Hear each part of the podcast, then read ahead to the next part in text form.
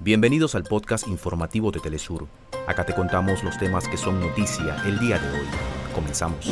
Israel comete una segunda masacre en el campamento de Jabalia en 24 horas. En esta ocasión el bombardeo israelí golpeó una comunidad residencial dejando decenas de víctimas civiles, la mayoría de ellos aún bajo los escombros. Desde la Asamblea General de la ONU, representantes de la comunidad de estados latinoamericanos y caribeños, la CELAC, y el Movimiento de Países No Alineados y el G77 más China denunciaron los impactos negativos y la ilegalidad de las medidas coercitivas unilaterales de Estados Unidos contra Cuba. En Honduras nombran a Joel Zelaya como nuevo fiscal general interino y a Mario Morazán como fiscal adjunto interino, mientras fuerzas políticas logran los consensos para determinar las nuevas autoridades del Ministerio Público.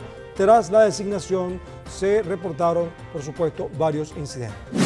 Bueno, la estrella del tenis de mesa de Puerto Rico, Adriana Díaz, ganó la medalla de oro en el torneo femenino individual de los Juegos Panamericanos Santiago 2023, que hoy, por supuesto, como siempre, estarán conectados desde Chile con nuestro compañero Quique Guevara.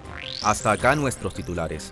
Para más información recuerda que puedes ingresar a www.telesurtv.net.